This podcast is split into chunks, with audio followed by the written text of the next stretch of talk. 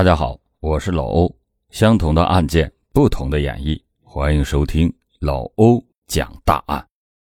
一九九一年八月十三日，上海二十一岁的女死刑犯修丽在被枪决之前，狱警问她有没有什么要求。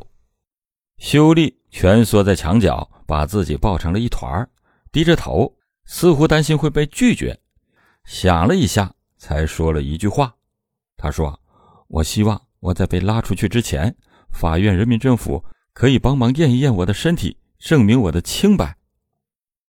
在狱警看来，修丽是破坏别人家庭的第三者，和一个男子不清不楚不说，还狠心的杀害了他的女儿，他怎么会要求检查自己的贞洁呢？狱警就感到很奇怪，不由得就问他。你都快死了，不求法院从轻处罚，为什么把这么宝贵的机会利用在这种事情上？秀丽没有回答，只见眼泪吧嗒吧嗒的砸在了地上。一九九零年十二月十九日上午九点半，上海市幺幺零接警中心铃声大作，接线员拿起了电话，还没等来得及出声。就听见对方喊道：“快来人呐！救命啊！这个女的疯了，拿榔头打孩子的脑袋。”当时打报警电话的人极度的惊慌，说话也是颠三倒四。接线员好不容易的问出了案发的地点，立即的通知附近的民警前往现场。等到警方赶到上海某郊区时，看见那里已经聚集了一大波人，一个年轻的女子坐在孩子的旁边。浑身是血，目光呆滞。警方的第一反应，此人是否精神有什么问题？可是，不管你怎么问话，他都没有任何的反应，只好先把他带回警局进一步调查。在审讯室里，这名女子始终就低着头，一句话也不说，把“不配合”四个大字明晃晃的写在了脸上。即便犯人不肯交代。警察那自然有办法确定他的身份以及杀人动机，所以警局就立即派出了一队人马调查女子的身份，同时寻找她与被害孩子之间有什么纠葛。考虑到一个刚刚满九岁的小女孩无论如何也不会跟人有这么大的恩怨，警方就把调查的重点放在了她的父母身上。令警察没有想到的是，女子不肯配合，不是因为想逃脱罪责，而是对自己的杀人动机羞于启齿。作为施暴者的他，也是个令人唏嘘的受害者。或许知道自己逃不掉，或许是缓过神来了，他就主动开口跟审讯员要了一杯水，喝过以后，交代了所有的一切。他叫秀丽，是上海的本地人，今年二十一岁。用榔头敲死的小孩名叫小红，是他师傅尹怀世的亲生女儿。事发当天的上午九点，决心动手的修丽仔细的打扮了一番，把头发弄乱，衣服弄脏，脸上还特意的涂上了一层黑灰。他收拾完毕以后，刚要出门，想了想，又折了回来。把修理店地面上的榔头放进了包里，才放心的出门。修丽匆匆忙忙的赶到小红所在的那所学校，让同学帮忙把小红叫了出来。当时小红被他的模样吓了一大跳，连忙问他怎么了。为了显得更加的逼真，修丽还硬挤出了几滴眼泪，哭着说：“快跟我走，你爸爸出车祸了，人在医院呢。”修丽常年累月的待在小红父亲尹怀世的修理店中，没事还会陪着尹怀世出门，所以小红对他非常的熟悉和信赖。听说父亲出了意外，单纯的孩子只忙着伤心，丝毫也没有意识到有不对劲儿的地方。小红没有和老师打一声招呼，就径直的跟着他走了。两个人坐上了前往郊区的公交车。一路上，小红是坐立不安，一直询问父亲的情况以及他们是如何出的意外。秀丽的表情冷漠，紧紧的抱着怀里的大布兜子。小红就感到有些奇怪，问他怀里边抱着是什么，没想到却被修丽给凶了一顿之后，再也不敢说话了，偷偷的一个人在一旁抹着眼泪。到了郊区的机耕路上，修丽拉着小红下了车。此时，小红就已经发现有点不对劲儿。修丽说要带自己去医院，却来到了一个前不着村后不着店的地方，他就有些害怕，不停的挣扎，哭喊着要回家。小红不知道怎么就刺激了修丽，只见他疯狂的喊道：“你现在知道哭了？你爸爸那样对我的时候，我哭，谁听见了？谁可怜我了？”虽然两个人的动静很大，但是经过的路人都以为是母女俩在吵架，所以看了两眼就纷纷的绕路走了，没有人上来解救小红。争吵之余，小红被他拉扯到了一个偏僻的地方，一把就将他推倒在地，不让他起来，任凭小红哭闹了许久，他才从自己的思绪中抽离了出来，拿出了早早就准备好的榔头，毫不犹豫的。对着小红的脑袋就砸了下去。很快，小红就没有了声音，但是修丽仍然是没有停下来，仍旧是挥起罪恶的榔头，继续的砸向他。昔日那张美丽明艳的脸被掩盖在鲜血之下，再也看不见了。路人注意到这边的动静，看到有人竟然在光天化日之下在做着恶，都给震惊住了。有的人跑过来想拉开修丽，有的人过去抢救孩子，还有人拨打了报警电话。从杀人到伏法，不过就一两个小时，修丽的美好人生就此终止了。修丽对警察说：“我的人生不是被杀人毁的，我是没有活路了才会去杀人的。”审讯员就不解的质问说：“那你为什么要伤害一个孩子？他是无辜的。”修丽回答说：“孩子无辜吗？可能是吧。我不看重自己的生命，所以就把小孩的性命也不当一回事，只想拿小孩的命来报复我的师傅。”此时的修丽处于一切都无所谓的状态，他唯一在意的就是作案以后会不会让小红那个禽兽一样的父亲感到痛苦。原本修丽只是一个普普通通的女孩。因为早早的辍学在家，没有其他事情可以做，就托人介绍到尹怀市开的家电修理铺学习手艺。她呢，长相美丽，性格又好，很讨尹怀市的喜欢。加上尹怀市又是个热情的人，所以主动提出要收她为徒，不收取任何的费用不说，还愿意每月给她发点工资。对此，修丽自然是愿意的。就拉着母亲一起到尹怀世的家里拜访了一下，还送去了不少的水果，认尹怀世为师。得知到尹怀世还有个可爱的女儿时，修丽更是非常的开心，经常的带着小红出去玩，给孩子买零食。修丽这个人聪明有耐心，还能吃苦，人情世故上还非常的圆滑，师傅师母就都很喜欢她。如果要是没有意外的话，就算是没有好的学历，他的前途也是一片光明。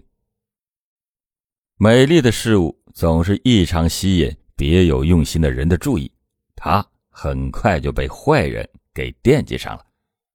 而那个坏人不是别人，正是他敬重的师傅，那个已经有了家室、有了孩子的人。尹怀世当年三十五岁，比修丽大了一轮还要多。也是上海的本地人，他跟修丽一样，都早早的辍学外出去打工，在外面拼搏多年，积攒下了一点家业。经过家人介绍，认识了妻子，两个人没有什么出色的地方，也没有什么大的缺点，因此很快就举行了婚礼。不久之后，又生下了一个女儿。修丽刚来的时候，尹怀世就无比的动心，看着年轻美丽的修丽。再想想生完孩子身子已经走形的妻子，他心里边就十分的不满。他是个成熟的男子，知道如何展现自己的魅力。秀丽刚刚走入社会，不谙世事，很容易就中了尹怀世的圈套。一开始，他只觉得师傅是一个难得的好人，日后的相处中又发现了他别的诸多的优点，办事牢靠、耐心、体贴等等。就这样，懵懵懂懂的修丽就喜欢上了尹怀世。但是修丽的心里非常清楚，师傅那是有家室的，无论如何不会跟自己在一起，只能是压抑心中的感情，从未越过雷池一步。但是他的心思却没能瞒过尹怀世，尹怀世这下可开心坏了，就急不可耐的想要跟修丽发生关系，又担心发展过快吓走修丽，所以一直像一个狡猾的狐狸一样静待时机。有一次修理东西的时候，修丽就蹲在他的身前，尹怀世自觉时机已到，主动上前就抱住了修丽。起初，修丽是开心的，但是转念一想，又觉得这样做不对，对不起师娘，一把就推开了。但是这似乎就成了一个契机。自从那以后，两个人的相处方式就开始变了。尹怀世总是借着各种各样的机会触碰修丽，他从一开始的抗拒，逐渐妥协，变得顺从。只不过。修丽虽然年纪小，却很有分寸。他始终坚持底线，不让尹怀世得逞。尹怀世不满地跟修丽抱怨，他就推脱说啊，自己崇尚的是那种柏拉图式的恋爱，追求心灵沟通和理性精神上的纯洁爱情，不能随便发生肉体上的关系。尹怀世不知道为什么修丽会在这种事情上态度是如此的强硬。他尝试了各种各样的方法，最后用卖惨法生效了。尹怀世说：“他的妻子无才无貌，没有本事，我早就不爱他了，我早就想跟他离婚了，是他一直纠缠着，要死要活的威胁我。这可是为尹怀世生儿育女的女人呐！可是，在他的嘴里，此时却变得一无是处。单纯的修丽就觉得师傅可真可怜。”摆脱不了没有爱情的婚姻，追求不了想爱的人，对尹怀世就更加的温和顺从，但是依然不愿意跟尹怀世发生关系。这一下可惹恼了尹怀世，他想尽办法还不能让修丽放下戒备，偏偏修丽还在坚持。修丽说：“如果你真心的爱我，就请尊重我。”令尹怀世非常的苦恼，也逐渐的失去了耐心。尹怀世此后就不再掩饰，对修丽意味着什么不难想象。他多次的想要强行与修丽发生关系，都因为店里时常有人光临而被迫放弃。修丽问尹怀世是否愿意离婚，迎娶自己进门。尹怀世沉默着不肯回答，他就知道这么长时间尹怀世对自己的喜欢全然是假的。他不过是为了美色罢了。修丽不想再与尹怀世纠缠，决意好好的学习一段时间技术，为独立门户做准备。这时，他遇到了另外一个叫小华的男孩子。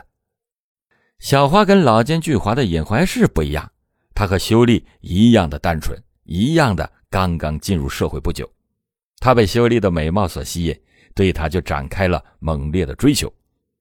他对修丽的喜欢也是青年男女之间的那种简单纯粹的，不像尹怀世那样充满着下流的目的。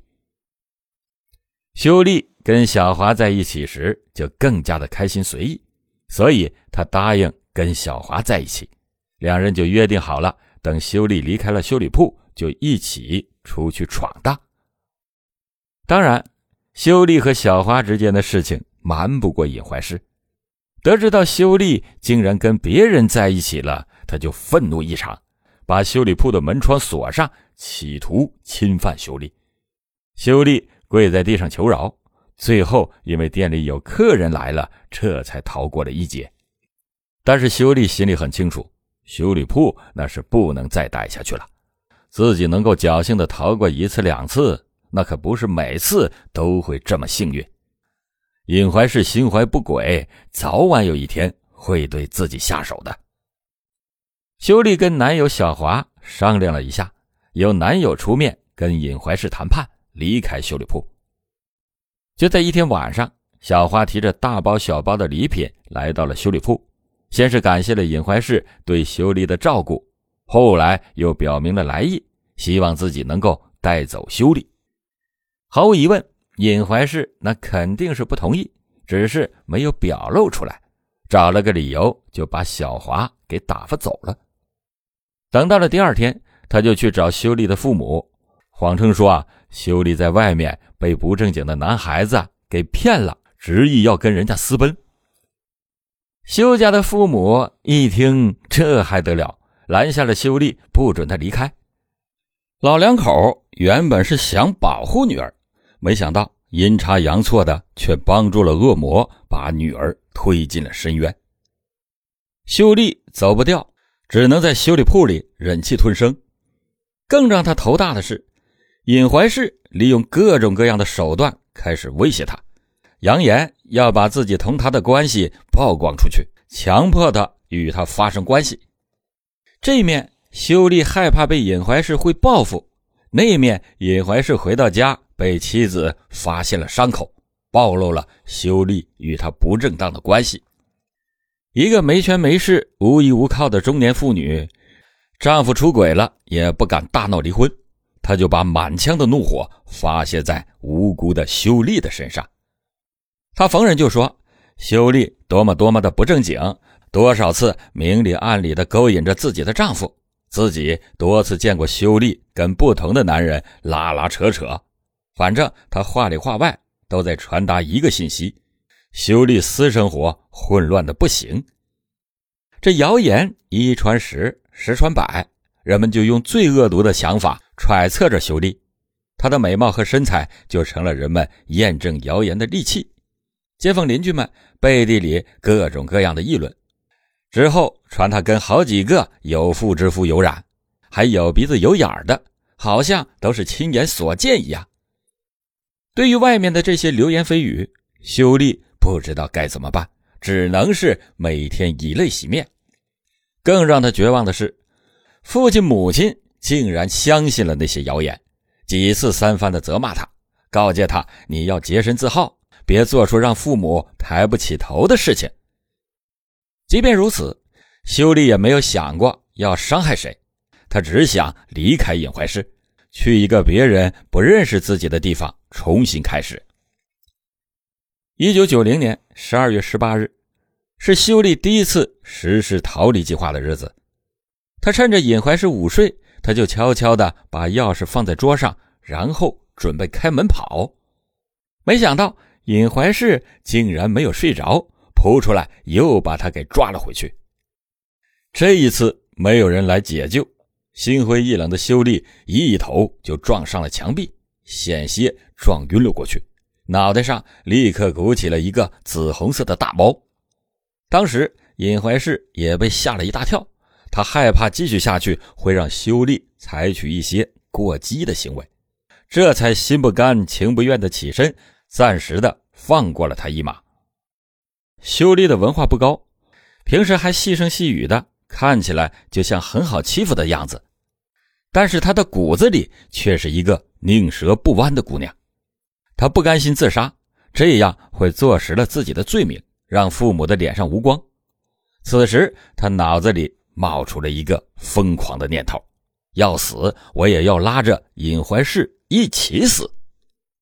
秀丽就买来了绳索，想勒死他，可是力气没有人家大；想用老鼠药毒死他，可是对方戒备心又很重，不吃他给的食物；想用电电死他，可是。自己又没有电工知识，这计划还没开始实施，就因为电线短路而被发现。多次的尝试未成，修丽就把目光放在了尹怀氏的女儿小红的身上。他心想：我杀不了她，能让她痛苦，那也是好的，正好也让那个造谣抹黑自己的女人受到一点惩罚。就抱着这样的想法，修丽制定了一个详细的计划。最终用榔头敲死了小红，自己也锒铛入狱。修丽很清楚自己大概率要被判处死刑，他不在意法院判决的结果，在意的只是自己的清白还没有得到证明。杀了尹怀世的孩子，人们只会以为他是因为爱而不得，或是与尹怀世闹掰了，仍然会认为她是个不检点的女孩，所以他就找到狱警，希望法院能够给自己验身，证明她还是一个清清白白的女孩。最终，监狱同意了他的请求，请专门的司法鉴定人员给他做了细致的检查，结果显示他仍然是完整之身。这对于修丽来说，能证明自己是清白的，他就死而无憾。一九九一年九月二十五日，修丽被执行死刑。杀人偿命，欠债还钱，这一点毋庸置疑。可是，就因为遇人不淑。因为世俗的眼光，两个年轻鲜活的生命就此逝去，实在是令人唏嘘。回顾修丽的一生，高考以六分之差落榜的那一年，父母因为家境贫寒，拒绝了他复读的请求，亲自的把他送到了坏人的手上。修丽想要跟小华远走高飞的那一年，父母又被恶人给蒙骗，拦住了他的脚步，让他深陷深渊。无法挣脱。如果要是能重来的话，想必修丽的父母也一定会支持他的选择。可惜世上没有那么多的如果，老两口的余生只能在悔恨和自责中度过。尹怀世的心情和他们一样，因为贪好美色而做出了很多的坏事，却让年幼而且无辜的小红。替自己承受了他本不应该承受的一切，他也是悔不当初，内心的谴责和痛苦将会伴随他一生，也算是对他的一种惩罚。人就应该恪守底线，不应该做出违背道德和法律的行为，既是对自己负责，也是对他人负责。好了，感谢您今天收听老欧讲大案，老欧讲大案，警示迷途者，唤醒。梦中人。